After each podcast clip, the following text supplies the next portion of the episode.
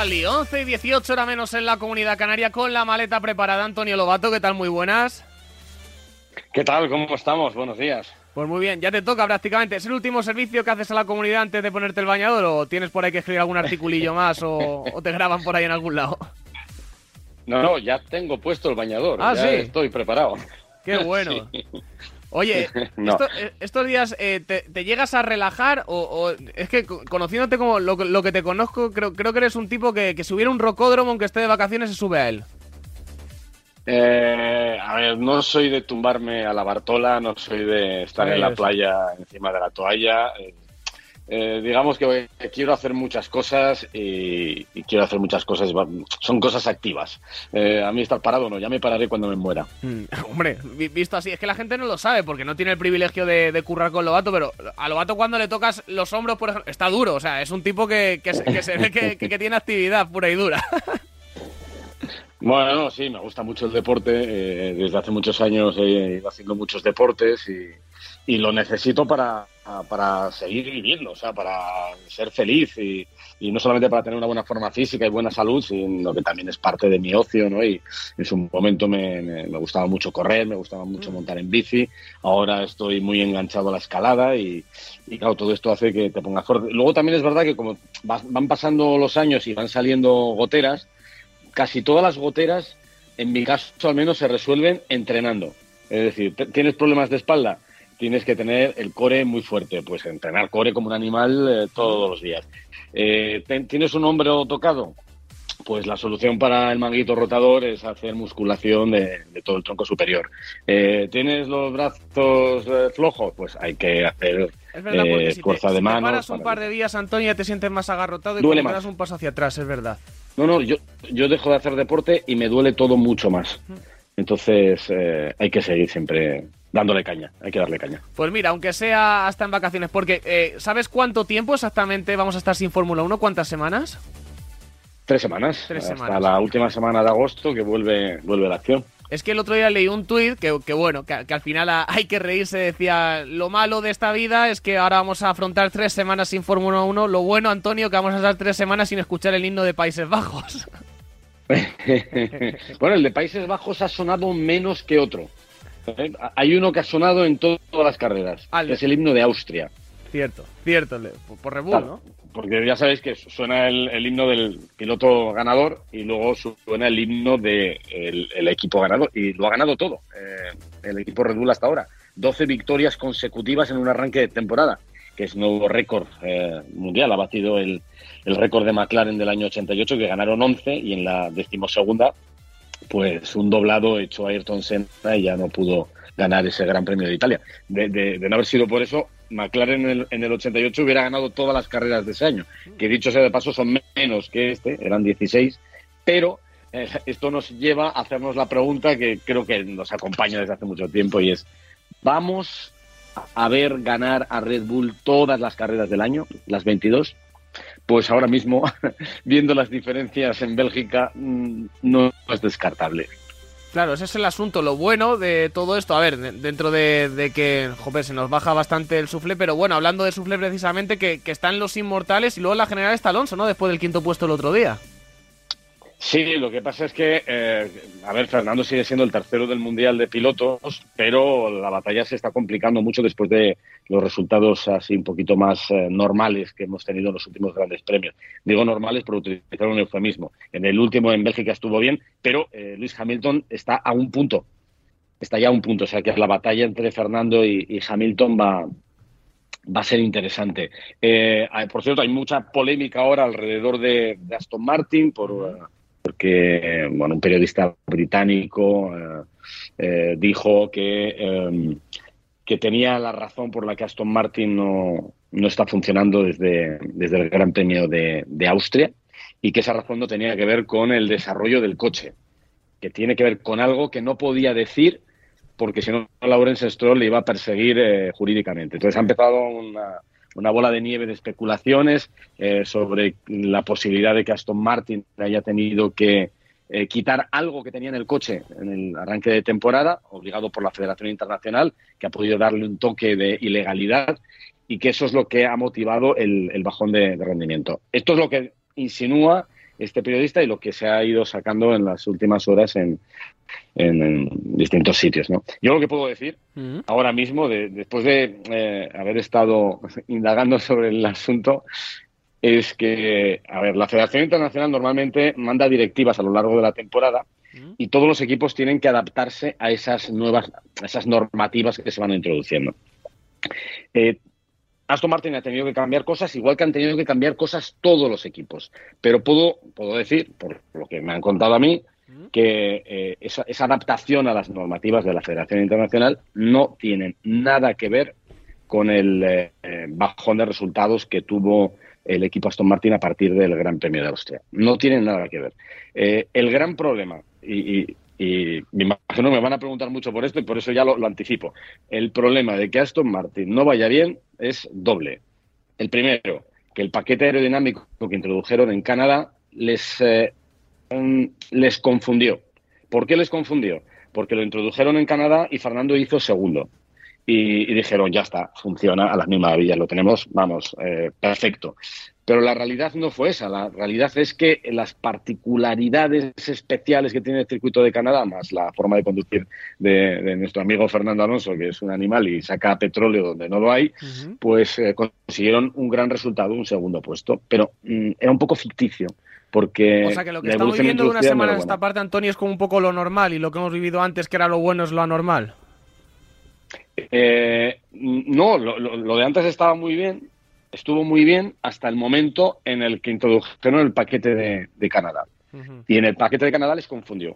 Y luego lo pusieron, ese paquete lo quisieron eh, llevar más adelante y, vieron que no funcionaba y no entendían nada y se perdieron. El problema es que se perdieron, porque decían, ¿cómo es posible que en Canadá fuera también? Aquí eh, hemos ido tan mal eh, y vamos a Silverstone, ostras, peor, Hungría, donde ya decían, ahí sí tiene, que, tiene todo que funcionar, no funcionó. Entonces se perdieron. Parece ser, por lo que me cuentan, que a partir de ahora en Bélgica, a partir de ahora, empezaron a ver la luz al final del túnel. Y para Holanda ya saben exactamente lo que tienen que hacer. Esta es la primera pata. La primera pata. La segunda pata es que han evolucionado menos que el resto y los demás han evolucionado bien, mientras que Aston Martin no ha evolucionado bien. Eh, sobre lo de las directivas, que se me, se me, ha olvidado decir esto y es importante, sobre las directivas y las cosas que han podido cambiar en Aston Martin, insisto, en otros equipos seguramente también, eh, eh, no, no ha afectado por una razón, porque después de haber hecho algunos cambios, algunos ajustes de acuerdo a esas directivas, Aston Martin ha conseguido podios en, en, la temporada. Así que no, no, no está ahí el problema. Insisto que el problema, la raíz de todo está en la evolución introducida en Canadá que aunque en Canadá funcionó, en el resto no ha funcionado y les ha perdido, les ha, les ha descolocado. Y ahora se van colocando. Y a partir de aquí, nuevas piezas en, en Holanda, en las que confía mucho el equipo Aston Martin y sobre todo eh, mm, saber ya el enfoque, saber cómo entender el coche, que ha habido un momento de, estar, de estar sin brújula. Pero a partir de ahora, en principio, todo eh, será un poquito mejor. Bueno, pues. Ahora, también depende de lo que hagan los demás, ¿eh? Los demás pueden evolucionar y entonces la vamos a liar. No, se van a quedar quietos, ni mucho menos. Pero bueno, si ya vieron brotes verdes a raíz de lo que vimos en Spa el último día, seguro que estas tres semanas de parón le viene bien para intentar rematar el asunto. Yo tengo muchas preguntas, pero es que los oyentes tienen más. Ha llegado un montón, así que venga, les voy dando salidas. 628 26 90 92. Lobato responde. Buenos días, Radio Marca. Yo quería preguntarle a Antonio cuánto cree él que tardaremos en volver a ver un campeonato disputado realmente. Porque este año había mucha ilusión con Aston Martin, pero vamos, ya vemos que con el Red Bull no, hay quien pueda. Ya, eh, es difícil darle una fecha, ¿sabes? Porque el problema es que no tenemos bola de cristal y, si tú le preguntas ahora mismo a todos los equipos, ellos mismos que tienen seguro mucha más información que nosotros, pues no lo tienen demasiado claro. A ver, la distancia de, Red Bull es ahora mismo enorme. Eh, lo, malo, lo malo de la historia es que cuando yo estuve en los test de Bahrein, ya dije que eh, Red Bull iba a tener una diferencia enorme y que iba a tener un dominio esta temporada grande. Quizá no pensé que iba a ser tan grande. Quizá los equipos no pensaron que iba a ser tan grande. Y el problema de todo esto es que Red Bull gana con soltura, siguen evolucionando el coche de acuerdo al calendario que tenían de, de evolución, de introducción de novedades, pero ya su tiempo de túnel de viento, su tiempo de trabajo en desarrollo está centrado 100% en, en el coche de 2024. Van más, eh, más relajados, mientras el resto van a tener que seguir luchando porque están ahí en una batalla eh, feroz. Eh, es difícil también que haya un cambio radical porque el próximo año la, normativa es continuista, con lo cual todos los demás tendrán que evolucionar y tendrán que reducir esa distancia. Pero insistimos, Red Bull no se va a quedar eh, quieto. Así que ha empezado una época de dominio y que continúe o no continúe dependerá de cómo evolucionan los demás, de cómo encuentran eh, rendimiento en el desarrollo de sus coches y a ver lo que lo que suele ocurrir siempre es entre una normativa nueva eh, al principio puede haber una gran descompensación, con el paso de los años poco a poco todo se va igualando. Así que quiero pensar que el próximo año estarán más próximos, aunque Red Bull evidentemente va a ser favorito, y, y quiero pensar que, que, bueno, quiero pensar lo que sigo pensando. si, no fuera, si no fuera por Max Verstappen, independientemente del dominio de Red Bull, este campeonato estaría bastante más igualado. ¿eh? Si borramos Verstappen de la ecuación, Checo no es intocable. Checo está, no está tan lejos. Estaba leyendo que Hamilton, que ahora además viene crecidito por los buenos resultados, decía que si él estuviera efectivamente en la escudería Red Bull, no tendría tan fácil Verstappen el campeonar eh, de, de, la manera que lo está haciendo. Eh, uf, no sé qué decirte, ¿eh? No sé qué decirte. Lo que dijo no quiero él, estar de eh, acuerdo. Ya sabes. No, ya, nos han fastidiado. Por eso te lo digo yo también. ¿eh? Si yo estuviera en Red Bull, no lo tendría tan fácil Max Verstappen. A ver, me parece que es un poco complicado decir esto. No, no quiero estar de acuerdo con Helmut Marco, eh, que dijo que quizá los que más daño podrían hacerle a Max Verstappen si estuvieran en el mismo equipo serían Hamilton y, y Fernando. Pero que así todo no, les, no serían capaces de ganarle. Eh, el propio Fernando hace tiempo dijo, le, le, preguntó nuestra compañera Melissa Jiménez si estuviera en Red Bull, si podría ganar y luchar por el campeonato. Y el propio Fernando dijo, mmm, hombre, sería difícil porque Max Verstappen está en un nivel impresionante. Y es que está en un nivel impresionante. He leído un dato hace, hace unos minutos que decía que de todos los puntos posibles esta temporada, creo que Verstappen ha desaprovechado el 6%. Es que lo ha conseguido todo. Ha ganado las dos sprints.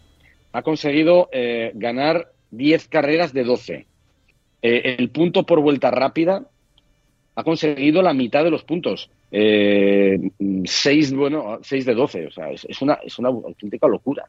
Eh, es que no desaprovecha nada, no comete errores, no tiene fisuras, no tiene grietas. Eh, no hay por dónde cogerle. Y es que además no, Insisto no, que... no da la sensación, o sea que si te, si te paras a esperar sentado, no puedes hacer otra cosa que, que esperarle y que, y que, aprovechar la oportunidad, pero que, que jope, como el que quiere ver llover en verano, ¿sabes, Antonio?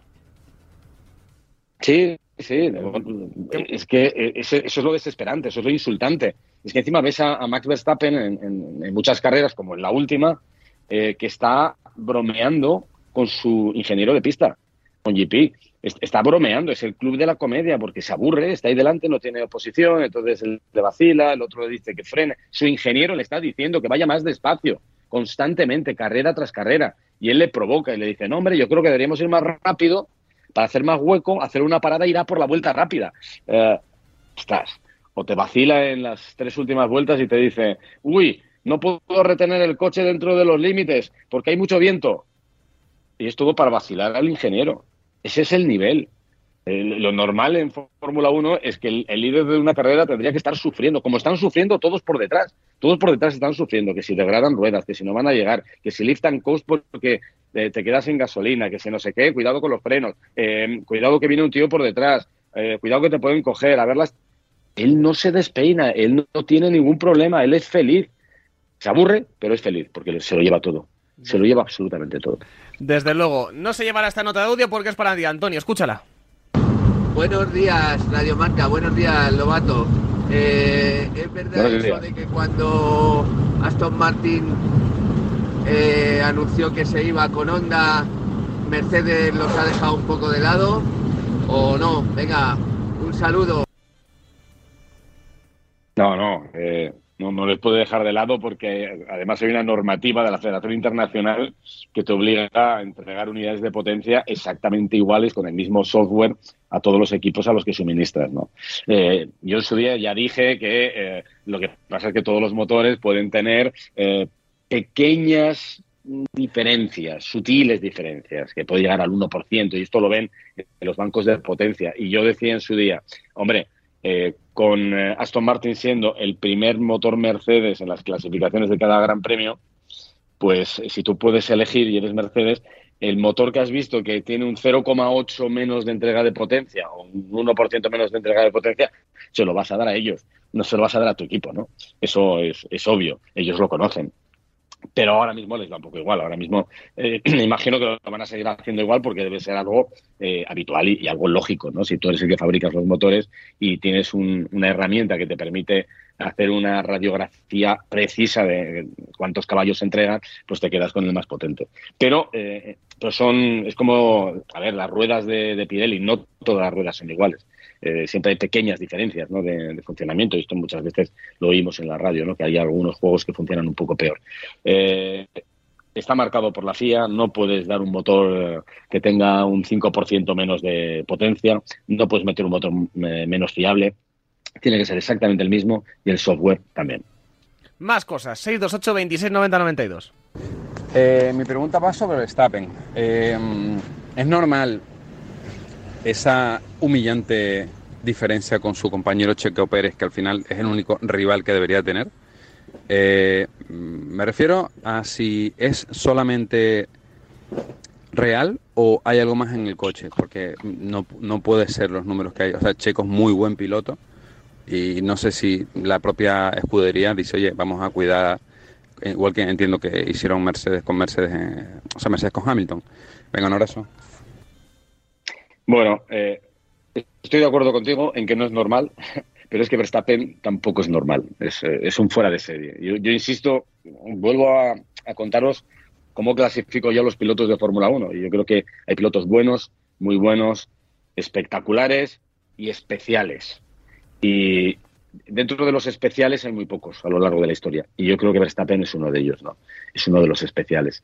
Eh, también, como tú dices, Checo es un buen piloto, eh, yo creo que es un piloto muy bueno, eh, pero está en un equipo que todo gira alrededor del astrosol que es Max Verstappen. Y evidentemente tú puedes empezar una temporada con un coche, un tipo de coche, y ese coche se va adecuando, se va moldeando, se va haciendo cada vez más ad hoc a la forma de conducir del piloto holandés. Eso ya ocurrió el año pasado, que, empezó con más problemas eh, Max Verstappen, porque el coche, en el coche se sentía muy cómodo Checo Pérez, pero poco a poco pues se va cambiando el, estilo de, coche para que se adapte más a la conducción de, de, Max Verstappen. Y esto está ocurriendo y ha ocurrido. Y además luego hay otro problema que independientemente del, del, tipo de piloto que seas y de que el coche vaya mejor o peor, es la confianza, ¿no? Es la cabeza. Es, eh, y, en ese sentido yo creo que Checo es un poco más débil y Max Verstappen es eh, súper sólido. Más cosas. 628 26 90 92. Es que hay un montón.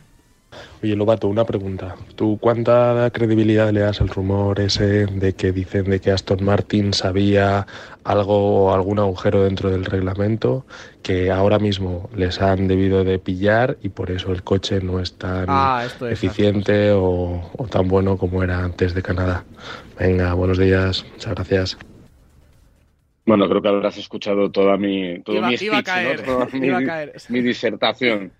Eh, no, tiene nada que ver. O sea, que se han adaptado, han, tenido que adaptarse con directrices de la Federación Internacional, sí.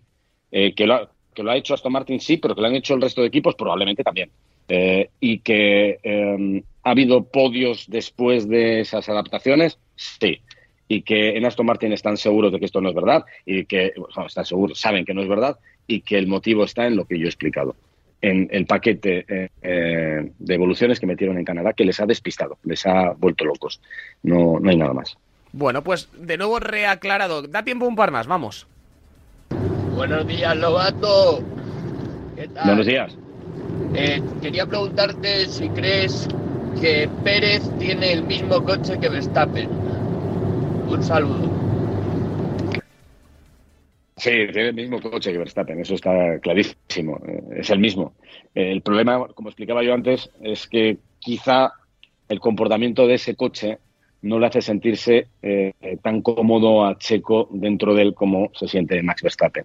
Eh, y claro, si no te sientes cómodo y encima has cometido errores, pues esos errores hacen que todavía te sientas mucho más incómodo y que tengas mucha menos confianza. Y cuando tienes poca confianza, te sientes incómodo y tu compañero de equipo es un killer como es Max Verstappen, fuerzas. Y cuando fuerzas en esas circunstancias, sueles cometer errores. Entonces es un círculo vicioso que hace que, pasen las cosas que, están ocurriendo. ¿Quién tendrá el honor de protagonizar la última nota de audio de la temporada en Racing Lobato? Este señor o señora. Buenos días, Lobato. Me gustaría saber. Buenos días. Buenos días, Radio Marca. Buenos días, Lobato. Me gustaría saber qué ha pasado en Alpine. ¿Cuál ha sido los causantes del despido de uno de los directores? Ah, ¿Qué ha pasado exactamente? Gracias. bueno, era previsible. Bueno, pues lo que ha pasado, lo que ha pasado es que los resultados de Alpine son un desastre eh, en el arranque de temporada. Que lo que pasó hace justo un año, eh, hoy se cumple un año del anuncio de que Fernando se marchaba. Mm. Y no solamente de que Fernando se marchaba, sino que también se marchaba Oscar Piastri. Entonces, mm, yo creo que ese es el, comienzo, eh, el epicentro del terremoto. Eh, la gestión del equipo era, mala. Eh, ocurrieron estos, dos, estos dos tsunamis que evidentemente eran muy malos para el futuro del equipo porque perdían a un piloto que era, que era Fernando, que era un bicampeón del mundo y que tenía un talento extraordinario. Lo dejaron marchar. Y, no solamente se marchaba el veterano, sino que también la joven promesa, que Oscar Piastri, también anunciaba que se iba y que les dejaba tirados. Eh, da muy mala imagen, ¿no? En el, sentido de, que si te vas es porque ves dentro del equipo cosas que no te gustan, ¿no? Cosas que no son muy prometedoras. Al fin y al cabo, cuando ha empezado esta temporada hemos visto que Alpina ha tenido muchos problemas. Eh, luego el equipo estaba dirigido por, uh, por Rossi, en, aquella, en aquel momento era el CEO del equipo, y, y dirigido en los circuitos por Otmar Safnauer, que es uno de los que ha salido despedido de, con, bastante arrogancia, por otro lado, de, de, Alpine. Él, él, fue, junto con Lorenz Rossi, uno de los responsables de estas dos subidas, de estas dos marchas de, sus dos eh, de sus dos cracks, ¿no? Y, todo esto ha enrarecido el ambiente, todo esto ha hecho que, que entrara un nuevo CEO hace unas semanas y ese nuevo CEO pues ha decidido cambiar eh, la columna vertebral del equipo para que sacudir el árbol, ¿no? Para que pasen cosas, ¿no? Porque viendo la tendencia natural que tenía el equipo de aquí en adelante, el proceso de, de conseguir victorias eh, era muy lento. Eh, ellos se marcaron un plazo de 100 carreras para volver a ganar y, y evidentemente veían que esto no, no iba a ocurrir con, estos miembros, ¿no? con estos eh, directivos eh, fuera de la pista y dentro de la pista. Así que han tomado la decisión de cambiar, es un cambio muy importante. Se marcha también Pat Fry, que era un director técnico, y se marcha Williams, es decir, que también él estaba buscando una escapatoria. Eh, se cargan a Alain Perment, que es un, un clásico del equipo de Enston, que estaba con Fernando en, Renault, cuando este equipo era, era Renault en el año 2005. Y, y, bueno, vamos a ver si esto funciona o no funciona, pero evidentemente eh, tardará en, surtir efecto. Bueno, pues así está la ex escudería del Nano. Eh, Antonio, que muchas gracias, que disfrutes mucho, que descanses, pero que no por ello dejes de hacer deporte en estas merecidas vacaciones. Cuídate y a la vuelta aquí te esperamos en Radio Marca. Venga, a la vuelta estamos con, las baterías cargadas y todo el mundo cuidado en la carretera, ¿eh? si se van de viaje. Nos vemos todos, todos, todos eh, cuando vaya a empezar otra vez la, temporada a finales de agosto. Venga, un abrazo.